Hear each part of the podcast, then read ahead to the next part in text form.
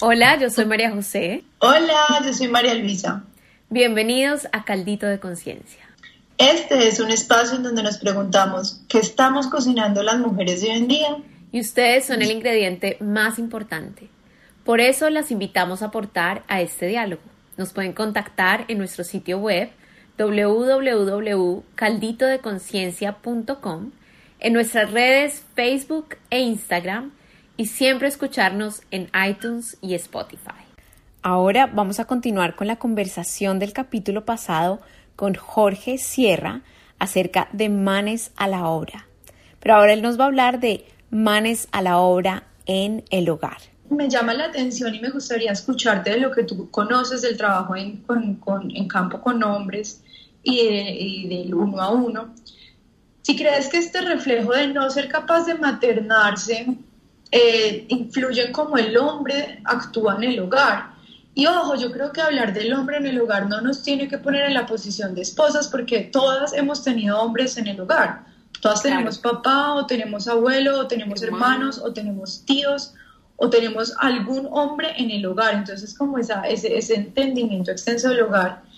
Y pues yo hablando con Majo antes de, de crear este podcast le, le contaba que justo pues me ha tocado ver este tiempo a muchos hombres cercanos que reflejan como ese, primero como huyen de sí mismos en búsqueda de pareja y se, se enganchan en temas muy desde la seducción y demás, hombres mayores, pero también como eh, los que están en un proceso en edad de construir, parece que les picara el hogar, muchos me han dicho en son de amiga como, uy, eres muy afortunada de no tener hijos, cuando por el contrario mis amigas que son mamás solo que me dicen es, es lo más espectacular que me ha pasado en la vida. Entonces, como que escuchar esas dos voces opuestas y saber que esas dos personas se reúnen todas las noches a, conciliar, cómo se logra una conciliación cuando pareciera que el hombre le pica al hogar.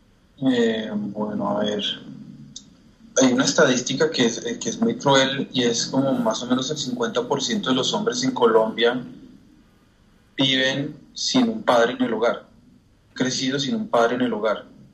Entonces creo que no hay un modelo muy claro de cómo participar del hogar, sino eh, pues, estar en la calle, ¿no? en lo público. Es como que el espacio del hombre es la calle y el espacio de la mujer es la casa, ¿no? eso poniéndolo como en la caricatura y en, lo más en los polos. Entonces, eh, dado que el hombre ya tiene esos privilegios, ya tiene ese poder, digamos que el camino de soltar esos privilegios y soltar ese poder para muchos hombres es, es algo eh, insoportable, ¿no? Es como que la vida pasa, el mundo pasa fuera de la casa y, no se, y sobre todo no se valora eh, el trabajo que tiene sostener un hogar. Mm. Entonces, eh, yo, yo, creo que el, el hecho de que un hombre entre a su hogar y haga las tareas que corresponden de un hogar, eh, pues tampoco es para que se van a gloria, ¿no? Es, es, algo que tendríamos que hacer nosotros como hombres. Eso, es, como el principio de, de, ese camino de transformación que estamos recorriendo como, como humanidad y como sociedad. Mm, entonces, yo creo que es un trabajo muy grande también de deshacer mitos, de deshacer mandatos sociales, de saber eh, soportar la crítica eh, y la frustración de nuestros círculos cercanos, porque eh, los hombres, digamos que como nos movemos mucho a través del reto, entonces si, si ese hombre no tiene la seguridad en sí mismo, para soportar la crítica de sus pares, de sus vecinos, ¿no? Yo digo como los matasueños, eh, va a ser muy difícil que pueda, digamos, entrar al hogar y sentir que tiene una vida plena, ¿no? porque es como que está abandonado todo lo que supuestamente está asignado para que el hombre desarrolle en el mundo, que tenía que es proveer, ser poderoso, estar en el espacio público, eh, y, estar en el espacio político. que esos son los espacios que el patriarcado ha asignado al hombre, que nos damos cuenta que ya no es así, por eso decía hace un rato, es como que seguir en la negación ya no es una como una respuesta válida, es un argumento que, que se cae muy fácil porque la mujer ya está en lo político, la mujer ya está en lo público, la mujer muchas veces es más proveedora que el hombre. Entonces, eh, sí, como poder, poder ablandarse un poco y, sentirse útil y sentirse reconocido también en esas labores. Lo, diría por ese lado, porque si, no, si, si el hombre no se siente visto, eh, sin, sin, tener que estarle como dando, como decís un momento, como las palmaditas de muy bien, gracias por lavar los platos, gracias por tender la cama, porque pues tampoco es así. Sí, sí, sí necesita que eso sea reconocido, yo pienso. Cuando eso es así, yo creo que el hombre lo puede hacer con mucho más gusto, con alegría, con... O sea, que tú hablas como de una retroalimentación positiva de lado y lado, digamos. Sí. Reconocimiento. Sí, un enfoque apreciativo, exacto, reconocimiento. o sea, por las buenas es mejor. En lugar de estar siempre señalando como todo lo que no se hace, todo el daño que hace. Y que, el, que el enfoque apreciativo puede ser un camino mucho más fértil para el hombre que, que simplemente invitarlo a que cambie comportamientos porque debería ser así. Teniendo en cuenta eso que estás diciendo, ¿cómo te sientes tú con los movimientos feministas, las marchas recientes y, el, y el, los movimientos como el Me Too, el Yo también? A mí me parece válido y me parece positivo porque, como decía hace un momento, esto ya es un tema político, esto es un tema de violencias, esto es un tema de acciones intencionadas de daño que viven las mujeres día a día y deben ser denunciadas y, en ese sentido los hombres debemos ser copartícipes y corresponsables en la prevención de la violencia, no solo hacia la mujer, sino a la comunidad LGBTI y hacia hombres no hegemónicos. Mm, eh, pero, pero sin duda eh, nos genera a nosotros, a los hombres, algo que es una culpabilidad, yo siento que hay como una culpabilidad que muchas veces conduce a ese un victimismo que ya dije que no es útil, tampoco nos podemos quedar refugiados en como en un victimismo de, uy, no, si yo, yo soy muy malo porque eso tiende a, emascular al hombre. Claro. Como que tampoco la idea es que renuncie el hombre a su fuerza y a su potencia, sino que a, deje, a que deje de usar el poder sobre a usar el poder para, mm. el poder con.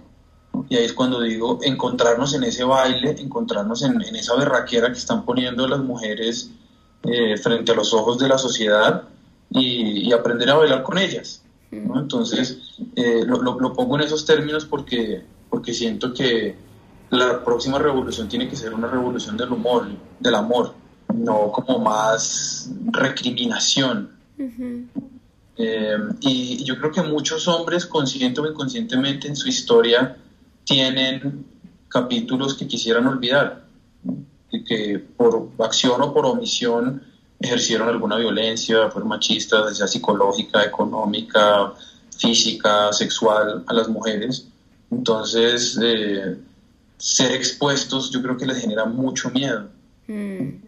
Yo creo que puede que a la economía capitalista no le sirva el perdón, pero en unos planos más sutiles, perdonarnos sobre todo cuando es mutuo, yo me perdono y te perdono, eh, conduce a, que la lista de agravios que nos tenemos hombres y mujeres eh, la podamos soltar y, que podamos empezar a construir una conversación eh, más fértil, más como desde la ingenuidad, que, realmente encontremos puntos de encuentro.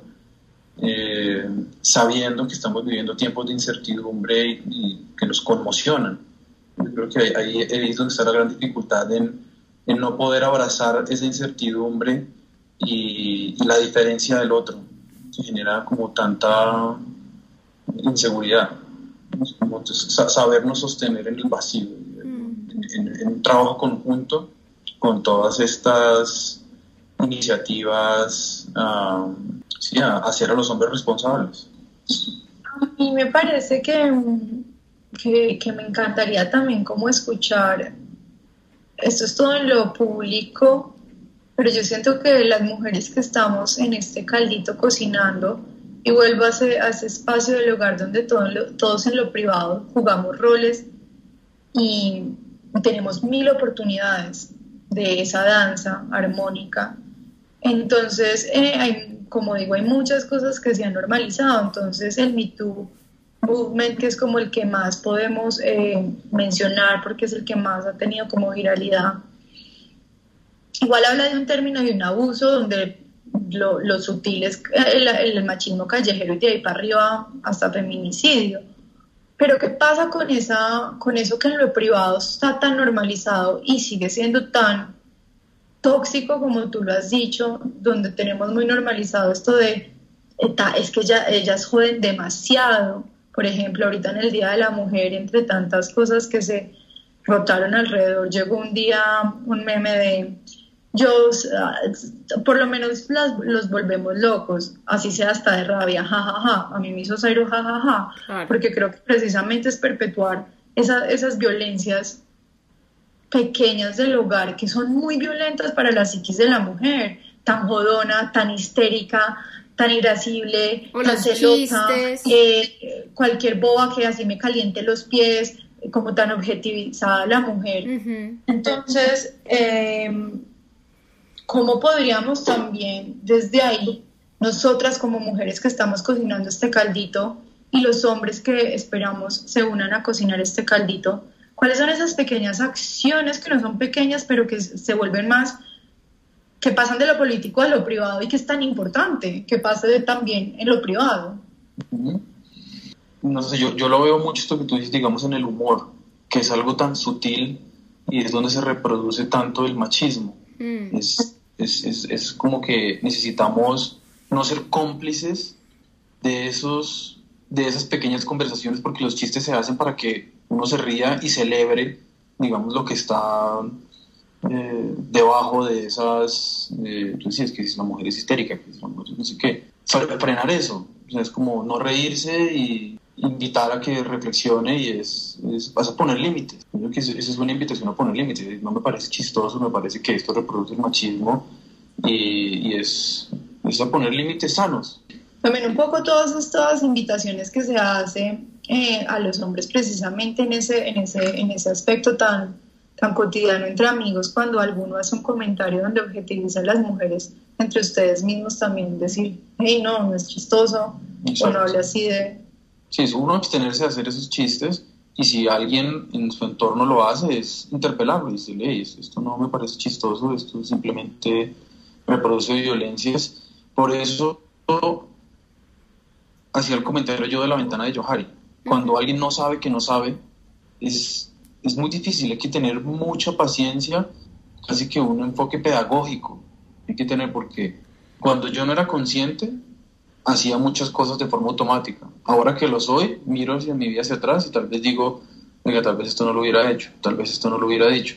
Pero se requiere que haya previamente un darse cuenta, un descubrir o un ejercicio eh, de voluntad de hacer conciencia para que pueda uno eh, frenar, esto que simplemente está reproduciéndose y, parece naturalizarse en nuestra cultura. ¿no? Yo realmente soy, digamos, de la visión de lo que me ha aportado y he aprendido en este enfoque apreciativo, que es tener, un ojo blandito, es, es, poder ver al otro en su ignorancia. A mí me gusta por eso mucho la noción del budismo del mal, porque el mal no es como que el hombre tenga un lobo allá adentro depredador, no, es que es una ignorancia que es, es como la noción de pecado original, ¿cierto? es estar en el error es estar en el error y estar repitiendo el error porque no, no damos en el blanco.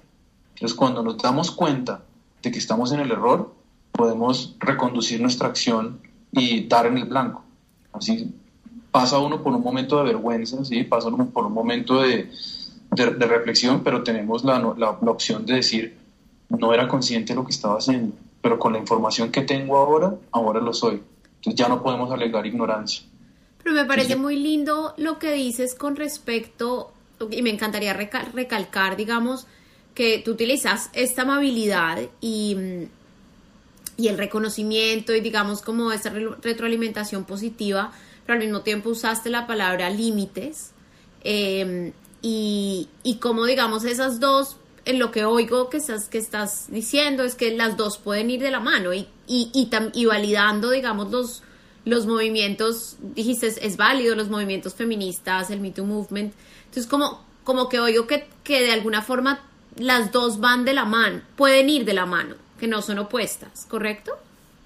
Sí, o sea, yo creo que si salimos al encuentro juntos, aumentamos la posibilidad de generar transformaciones profundas en nuestros entornos cercanos.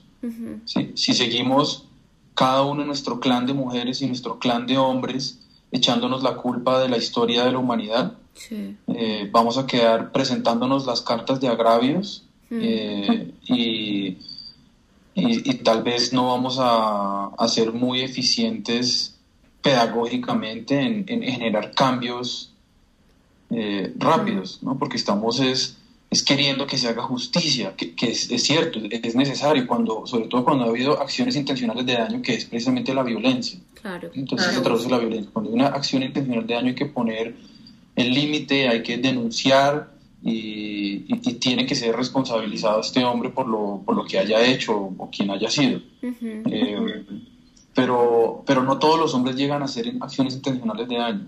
Hay hombres que simplemente son machistas. Y, sí, el patriarcado internalizado. Mujeres también hay, también hay una forma de ser mujer que es guardiana del patriarcado. Claro. Entonces, eh, poner límites, sin duda, y, y, también poder tener este ojo blandito de nos estamos acercando, pero también sabemos, también yo creo que es importante distinguir con quién estamos hablando, porque con alguien que no haya hecho conciencia no se puede hablar, no estamos cada uno defendiendo nuestra posición, ahí no hay conversación, cada uno quiere que está seguro y no va a salir de ahí. En la medida en que yo me permito profundizar en mi diálogo interno y tengo una noción de que esto que me, di cuenta, descubrí o hice conciencia de que esto es, ya como una pantomima mía, ya, ya se me quedó chiquita la cobija para cubrirme con esta, puedo hacerme otras preguntas, puedo generar otra conversación. Creo que ahí sí empezamos a profundizar en, en la posibilidad de, de, cambiar nuestros paradigmas y de, y de soltar todos los mandatos familiares, sociales, religiosos que, que nutren esa masculinidad bélica, esa masculinidad como milipatriarcado que, que tenemos tan guerrerista aquí en este país. Mm, También me parece como, pues frente a la pregunta que hace Majo y toda tu reflexión, tenemos una falsa idea del amor, como si el amor fuera bobo, como si el amor fuera débil, y algo que a mí me parece que ha sido uno de mis mayores aprendizajes, se trata del amor, que el amor es riguroso, el mm. amor no es precisamente blandengue, pendejo y de todo. El amor más profundo tiene límites muy claros y aprender a amar con los límites es vital. También creo que, que surge como que a mí me remueve un montón y supongo que a ti también, Majo, como la conversación del poder de la amabilidad, porque vuelve a ser la misma invitación de llamémonos la atención. de primero, hey, me pillé a mí en, en esto, lo que tú dices cuando pasamos en la ventana esta del no, no sé qué, del Johari, del sé que no sé al, al B, sé que de pronto sé como ese proceso de reconocer, pero también cuando se lo hacemos ver al otro, eso es amor, es el amor más grande. Me parece bellísimo que esa sea la invitación de la revolución del amor, de un amor riguroso. Sí, yo coincido, un amor con límites, un, un amor donde no todo vale, ¿cierto? Un amor de, sí, te quiero y te amo, pero ¿cómo me estás hablando? Claro. te quiero y te amo y, ¿por qué no compartes esto conmigo? Eh, donde nos enseñemos los unos a los otros. Yo, yo, escuché el programa La Amabilidad y sinceramente me conmovió mucho porque lo, yo hacía una metáfora, como una analogía con la terapia, ¿no? Que, es lo que, lo que cura no es la técnica, lo que cura es el encuentro. Mm. Y es esto que tú, que tú dices, este diálogo profundo, esta, esta posibilidad de, de, vernos y sostenernos en el dolor y decir, sí, estábamos en el error. O sea, tal vez los dos participamos de crear esta situación, pero ya nos dimos cuenta y lo podemos hacer diferente. Yo, yo creo que ahí eh, se produce, yo diría como ser lo que llaman la metanoia, que, que, luego la religión lo cooptó y lo convirtió en la conversión. Pero metanoia realmente lo que quiere decir es, es, es, el contacto directo. En la religión se entiende como el contacto directo con Dios, aquí diría yo como el, el, contacto sincero con lo humano, con, la naturaleza humana, con, con, mm. reconocer el error en el que estábamos y decir, lo quiero hacer diferente. Mm. Pero bueno, ¿cuánto nos cuesta tomarnos traguitos amargos y dar el brazo a torcer lo orgullosos que somos? Con amor es más fácil, con cariño es, es, más fácil, con... Eh, yo no eximo que los hombres tenemos que reconocer el poder y los privilegios que tenemos en la sociedad, porque así ha sido históricamente. Después de eso, habiendo reconocido eso, eh, tenemos que entrar a ese otro diálogo profundo. dar una conversación sincera no es fácil. Hmm. Hablar en amor es, yo creo que la habilidad menos desarrollada que tenemos los seres humanos, por eso la psicología positiva y la inteligencia emocional ha sido el descubrimiento del siglo XX y la inteligencia espiritual del siglo XXI. Me parece divino eso que dijiste de que lo que cura no es la técnica, sino lo que cura es el encuentro. Qué lindo. ¿Qué crees, Jorge, que, que, deberíamos estar cocinando las mujeres de hoy en día? En una, en una frase, digamos. Yo, yo, volvería a la, idea de el enfoque apreciativo. en, qué momento defendernos se convierte en un ataque? De, cómo encontramos eh, modelos pedagógicos, artísticos, el arte cura, el arte sana, que, que, le permitan a, a, hombres y mujeres encontrarse eh, en espacios que inviten a, vincularnos de maneras que nos saquen de nuestro cotidiano, que mm. ¿cierto? yo creo que salirnos de, esa zona de confort amorosamente eh, sería la invitación que yo le di a las mujeres, es ver a los hombres como aliados, no, no solo como perpetradores, aunque insista en los límites y en las denuncias que hay que hacer de la violencia y de los abusos de poder, eh, pero también tiene que haber garrote y zanahoria. Bueno, ¿y qué deberían estar cocinando los hombres de hoy en día? No, no sé si ya se vuelve clichésudo, pero, pero lo que siento es, eh, es eh, el amor en acción, ¿no? como, como la, coherencia entre lo que siento y lo que hago. Mm. entonces, yo diría es encontrar espacios de retroalimentación con personas que nos, hombres que nos estén mostrando que hay otra forma de ser posible. Yo, yo, creo que algo que hace el patriarcado también es invisibilizar a muchos hombres mm. que, que sí son buenos, sanos, que aman a las mujeres, que aman a su familia, pero están invisibilizados. Mm.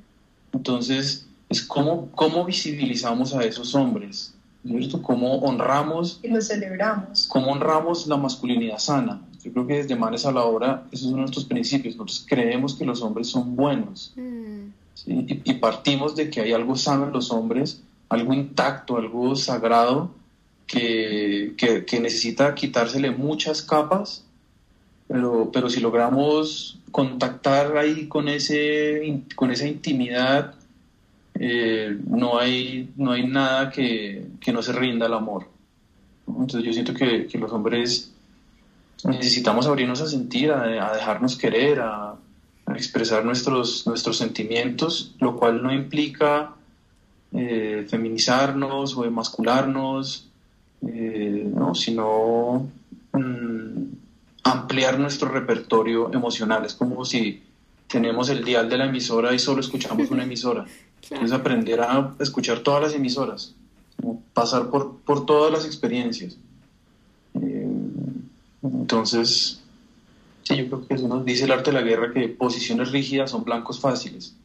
Hmm. Entonces, solo, solo para decir que yo creo que ya en el mundo hay una ventana abierta a la psique del hombre, las mujeres yo creo que saben muy bien cómo es la mentalidad del hombre y, y saben por dónde entrarle.